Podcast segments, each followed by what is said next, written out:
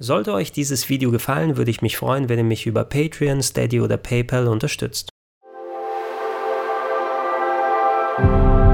Schönen guten Tag und herzlich willkommen auf rpgheaven.de zu einer kleinen Analyse und meiner Meinung über das kommende Lineup der Xbox Series X.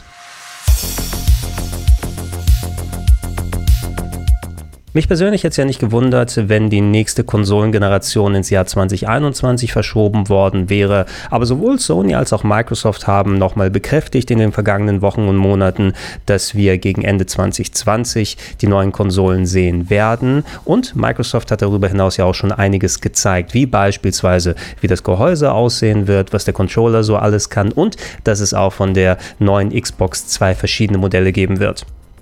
Nicht minder interessant ist aber die Frage, was werden wir denn alles zocken können, wenn die Xbox erstmal raus ist. Und da muss ich zugeben, dass die First-Party-Franchises von Microsoft nicht unbedingt bei mir auf großes Interesse stoßen. Ja, es ist natürlich super, dass ein Halo kommt und dass wir irgendwann sowas wie Forza haben werden, aber von den Franchises gab es eben auch so viel auf den vorherigen Xbox-Generationen und das ist nicht unbedingt deswegen, weswegen ich mir die Hardware zulege. Deshalb habe ich umso gespannter natürlich verfolgt, als vor einigen einigen Tagen dann die sogenannte Xbox 2020 Konferenz gewesen ist, in Anführungsstrichen. Eine Art Show, die Microsoft jetzt regelmäßig im Internet machen möchte, die so ein bisschen an die Nintendo Directs erinnert und die nicht unkontrovers aufgenommen wurde.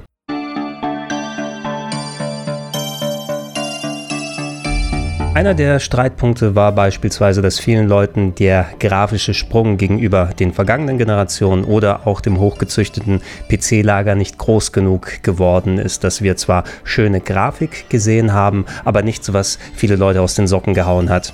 Ist natürlich auch ein legitimer Punkt. Man will ja schließlich einen guten Grund haben, nochmal so viel Geld in die Hand zu nehmen, um sich die neue Hardware zu kaufen. Denn warum sollte ich so viel investieren, wenn ich ein fast gleiches Erlebnis nochmal auf den alten Konsolen haben kann? Oder warum nicht in eine bessere Grafikkarte für den PC investieren und wir kriegen vielleicht sogar noch ein klein bisschen besseres raus? Das muss man aber gerade, was so einen Stream angeht, auch ein klein bisschen differenziert dann sehen. Einerseits haben wir dieses typische Konzept, das nennt man auf Englisch Diminishing Returns. Das heißt, von jeder Konsolengeneration zur nächsten, wir haben mittlerweile eine Qualität bei der Grafik erreicht, wo Verbesserungen nur im Detail stattfinden, zumindest auf den ersten Blick. Ja, wenn es um solche Wechsel geht wie von der PlayStation 1 zur PlayStation 2, natürlich sieht man da den Unterschied. Aber wenn man jetzt zurückdenkt, wie war es eigentlich von PS3 auf PS4? Wenn man da direkt Titel vergleicht, ja, ne? aber was hat sich letzten Endes verändert? Dass die Modelle schöner aussehen, dass die Auflösung höher ist, dass die Framerate flüssiger ist, aber es sind nicht mehr diese enormen Sprünge da. Und jetzt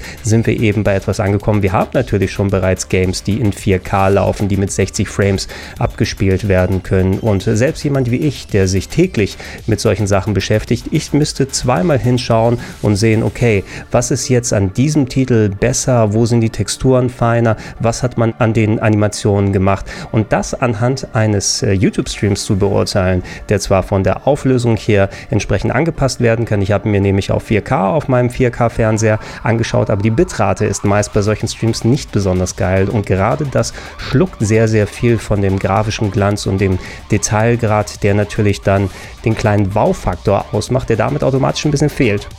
Auch nicht geholfen hat die Tatsache, dass der Großteil der Spiele, der gezeigt wurde, Cross-Gen sein wird. Das bedeutet, sie sind optimiert zwar für die Xbox Series X, was die Auflösung, die Framerate und so weiter angeht, allerdings sollen sie auch eben auf den älteren Plattformen lauffähig bleiben und das ist eben der Flaschenhals, der verhindert, dass man sich vollends mit den Fähigkeiten der neuen Hardware als Spielehersteller auseinandersetzt und das merkt man eben auch an den Trailern. Für mich hat so gewirkt, also als ob es ein Reveal von klassisch dem Line-up des aktuellen aktuellen Jahres wäre, aber ich habe nicht viel davon gespürt, dass es für eine neue Konsole sein wird. Und ja, ich verstehe die Spieleentwickler auch. Natürlich ist es wesentlich attraktiver, ein neues Game auch für die aktuelle Konsolengeneration verfügbar zu machen. Es werden ja nicht so viele prozentual sich direkt zum Launch eine Xbox Series X holen, aber da bleibt natürlich auch der Hype auf der Strecke.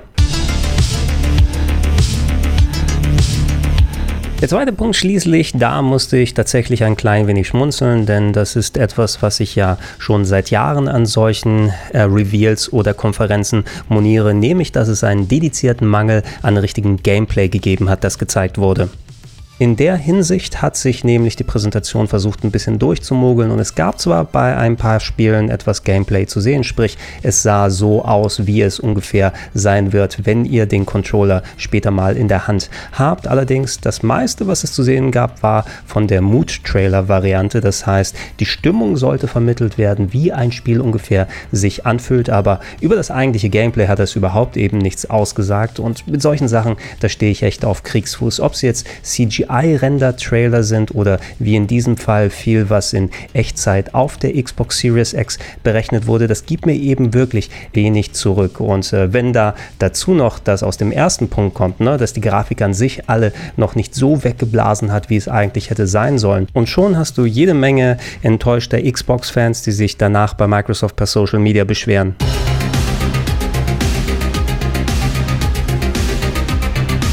Kommen wir zu den Spielen und da gibt es insbesondere zwei Titel, über die ich gerne sprechen möchte, aber die spare ich mir fürs Ende auf. Deshalb hier ein paar Worte zu den anderen Games, die gezeigt wurden. Es gab Bright Memory Infinite zu sehen, ein Ego-Shooter, der so ein bisschen wie Call of Duty mit Fantasy-Elementen aussah, den es anscheinend bereits schon in einer Urfassung gibt und Infinite wird die aufgewertete Version für die Series X sein.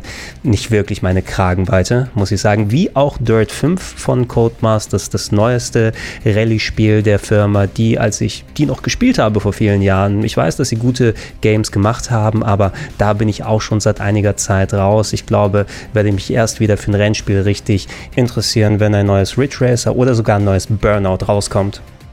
Als Science-Fiction-Fan fand ich Chorus gar nicht mal so uninteressant, muss ich sagen. Ein typischer Weltraumflugshooter mit hübscher Optik, mit ein bisschen anspruchsvollem Design, was so die Charaktere und die Schiffe angeht. Im ersten Moment dachte ich noch, oh, ist das vielleicht sogar die Singleplayer-Komponente von Star Citizen, die endlich rauskommt, aber davon war gar nichts zu sehen. Es wird ein bisschen auch davon abhängen, ob ich Chorus spiele, wenn ich das mit äh, VR verknüpfen kann, weil gerade so ein Flugshooter-Genre im Weltraum ist etwas, was ich glaube ich am ehesten mit Virtual Reality genießen möchte. Und ja, ich werde da mal einen Blick drauf werfen. Wenn es in VR geht, umso besser.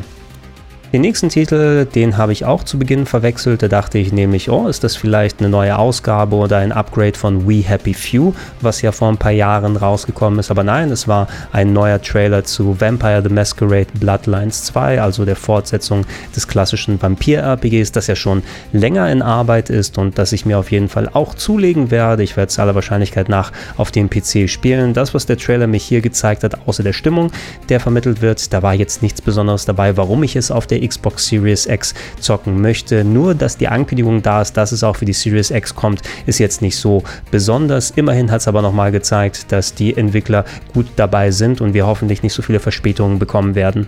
Auch nicht so uninteressant sah zumindest von der Stimmung und der Art her The Ascent aus, wobei das Gameplay wahrscheinlich eher in Richtung Multiplayer geht und dann weniger was für mich ist. Aber so von der Stimmung her ein Cyberpunk-Titel, der mich so ein bisschen an futuristische Knastfilme erinnert hat, wie The Fortress mit Christopher Lambert beispielsweise oder die äh, Knastfluchtsequenz aus Chronicles of Riddick. Ähm, was das Spiel letzten Endes kann, ich werde da mal einen Blick drauf werfen, aber wie gesagt, dadurch, dass es wahrscheinlich in Multiplayer-Richtung gehen wird, wird sehr was nicht für mich sein. Scarlet Nexus, ja, Bandai Namco sorgt auch für die Anime-Fans und bringt ein neues Third-Person-Action-Game, ein Hack and Slay raus. Da dachte ich auch im ersten Moment, oh, ist das God Eater 4? Oder wir haben ja auch im letzten Jahr Code Vein bekommen, was ja essentiell Dark Souls mit Anime-Vampiren gewesen ist. Und es schien zumindest gameplay-technisch in diese Richtung zu gehen, sah eben aus wie ein typisches Anime-Spiel, muss man sagen, von Bandai Namco, die zwar solide abliefern gegeben ebenfalls, aber häufig auch viel Mittelmaß produzieren und da reicht für mich nicht so ein Trailer, um mich irgendwie halbwegs zu interessieren. Das ist ein Game, wo ich dann auch mal reinschauen werde und vielleicht auch mit euch mal ein bisschen länger zocke, das durchaus Potenzial hat, cool zu werden. Es ist aber auch ein Feld, was schon sehr oft bestellt wurde und da war jetzt nichts Besonderes dran, weswegen man sich unbedingt eine Series X holen muss. Und dann kam Second Extinction, ein Koop-Shooter, wo man Dinosaurier auch anballern kann. Mehr habe ich echt nicht dazu zu sagen. Ja, das gab es auch. Nicht ganz unerwartet, aber dennoch eine schöne Überraschung war, dass Yakuza Like a Dragon für die Xbox Series X rauskommen wird, also das neueste Spiel der Yakuza-Serie, der siebte Teil, offiziell, der nicht mehr ein Beat'em-up sein wird mit Story-Elementen, sondern ein ausgewachsenes Rollenspiel, das ich ja auch schon in der japanischen Fassung ein bisschen gezockt habe und ein ausführliches Video dazu gemacht habe. Es hat mir bisher Spaß gemacht, ich habe aber auch so ein bisschen Bedenken, dass das Rollenspielsystem auch wirklich so gut greift, dass es das Beat'em-up-Gameplay ersetzen kann. Ich bin guter Hoffnung und werde es natürlich ich da noch zocken, wenn es soweit ist. Interessant ist es von der Hinsicht aus, wir haben ja einige Titel auf der Xbox bereits von der Serie gesehen und es ist sehr cool, dass sie nicht nur auf PlayStation-Systemen erhältlich ist wie vor vielen Jahren noch. Allerdings ähm, im ganzen Lineup wurde hier, warum auch immer, die PS5 nicht als zusätzliche Plattform genannt, sondern das Game soll auf Xbox-Plattformen kommen, auf dem PC und der PS4. Und das fände ich erstaunlich. Also was auch immer der Grund sein kann, wenn die PS5 tatsächlich ausgelassen gelassen wird. Ich zumindest möchte es auf der bestmöglichen Plattform zocken, wenn es rauskommt, irgendwann gegen Ende dieses Jahres. Und wenn es dabei bleibt, dann wird es tatsächlich auf der Series X für mich stattfinden. Und bevor wir zu meinen persönlichen Highlights kommen, haben wir noch Assassin's Creed Valhalla. Und oh, jetzt höre ich schon den Aufschrei, wie kann er denn nicht Assassin's Creed zu den Highlights zählen? Ja, ey, das ist eine Serie, die wird natürlich Jahr um Jahr mit neuen Spielen bestückt, die immer ein gutes Grundniveau erreicht. Und das letzte Mal, wo ich mich so richtig da habe drin fallen lassen können, das war noch zu Assassin's Creed Black Flag Zeiten. Das ist ja schon einige Zeit her und äh, da habe ich mich Open World technisch mit anderen Games ausgetobt. Wer es mag, der wird jetzt mit Wikingern äh, Schabernack anstellen können und ich bin mir auch da sicher, dass Ubisoft sehr, sehr viel rein investieren wird, dass ihr auch das zurückbekommt, was ihr von dem Assassin's Creed erwartet. Mein Bier ist es nicht. Hey!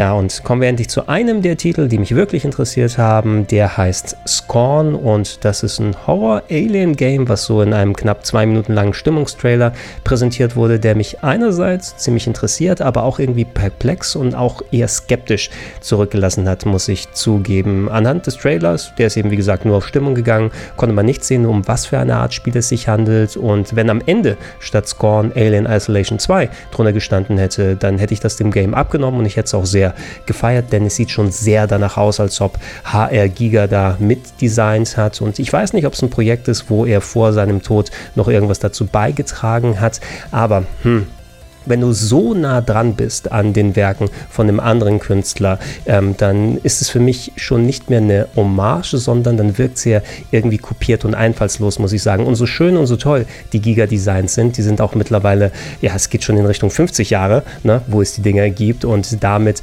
lockst du keinen mehr irgendwie richtig hinterm Ofen hervor. Also da muss das Spiel noch mehr Arbeit leisten, als einfach so einen sehr klassischen Stil zu kopieren und dann verstörende Bildsprache reinzutun. Und ähm, im Nachhinein habe ich ich jetzt auch ein bisschen Gameplay entdeckt. Das ist tatsächlich ein Titel, der jetzt nicht neu für die Xbox Series X gemacht wird, sondern bereits seit ein paar Jahren über Kickstarter finanziert wurde, seit knapp vier Jahren in Entwicklung ist und auch vor ein paar Jahren bereits hätte rauskommen sollen auf PC. Es gab eine spielbare Demo für Backer und damit auch Gameplay zu sehen und da sah das Game mehr nach einem fast schon traditionellen Ego-Shooter aus, zwar mit abgedrehten Locations und ungewöhnlichen Waffen und Gegnern, aber es sah eben sehr Ego-Shooter-mäßig aus, das Gameplay. Und dann reizt es mich auch eher weniger, als wenn wir es mit einem Survival-Titel oder einem Adventure zu tun hätten. Und ja, damit ist mein Hype auch ein bisschen wieder runtergedampft worden. Ich werde es mir angucken, aber das wird jetzt kein Kaufgrund für mich sein für eine Series X.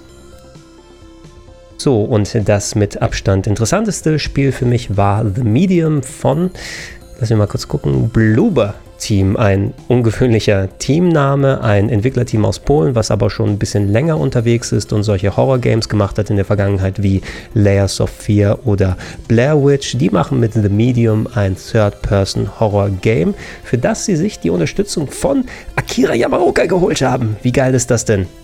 Die Musik macht ja einen großen Teil des Reizes von Silent Hill aus und die Soundtracks von Yamaoka, die habe ich auch außerhalb rauf und runter gehört. Der wurde jetzt als Co-Komponist mit hier zugeholt. Er wird gemeinsam mit dem Stammkomponisten von Bloober Team die Musik für The Medium erstellen und es geht so ein bisschen einher mit der Absicht äh, von Bloober Team, dass sie ein Survival-Horror-Game machen wollen, das so ein bisschen im Geiste an Silent Hill 2 erinnert. Ähm, das haben sie in einer kleinen Featurette erzählt und das sind natürlich Sachen, die sich berichtig für mich anhören, denn auch für mich ist Silent Hill 2 mitunter das beste Survival-Horror-Game, was jemals gemacht wurde. Ob sie es können, das ist die Frage, die jetzt übrig bleibt. Über Blair Witch, da kann ich jetzt nicht viel sagen, das habe ich noch nicht gezockt, aber ich habe sowohl Lair Sophia als auch Observer gespielt, deren Sci-Fi-Adventure und die beide waren recht ähnlich strukturell aufgebaut in der Hinsicht, dass sie einerseits stimmungsvoll sehr, sehr gut und einfallsreich gewesen sind, in der Hinsicht vertraue ich Bloober Team, aber gameplay-technisch mich nicht wirklich überzeugen konnten, denn diese Games, die haben nicht wirklich viel zum Spielen geboten, sondern es waren narrativ getriebene Geisterbahnfahrten, ne, wo man von einer Location zur anderen gewandert ist und sich da verschiedene spooky Sachen angeguckt hat und das hat für die Spiele funktioniert. Aber wenn The Medium eben jetzt ein ausgewachsenes äh, Third-Person-Horror-Game werden soll, ein Survival-Game, etwas, wo Adventure-Elemente drin sind, vielleicht sogar ein Kampfsystem, das habe ich bisher selbst zumindest noch nicht gesehen. Kann sein, dass in Blair Witch eben was in der Richtung drin gewesen ist und funktioniert hat, aber in der Hinsicht muss mich Bloober Team tatsächlich noch überzeugen. Auch hier gilt aber, ich werde so oder so zocken und hier wie bei so ziemlich allen anderen Sachen, da ist nichts exklusiv für die Xbox Series X da, sondern man wird es hier auch zumindest auf dem PC zocken können. Und ja, das wird für mich letzten Endes so eine Entscheidung sein. Wir werden in den nächsten Wochen und Monaten noch mehr von Microsoft sehen. Sie wollen ja auch noch speziell ihre First-Party-Sachen noch mal ein bisschen konkret zeigen, ob jetzt Halo überhaupt zum Launch kommen wird.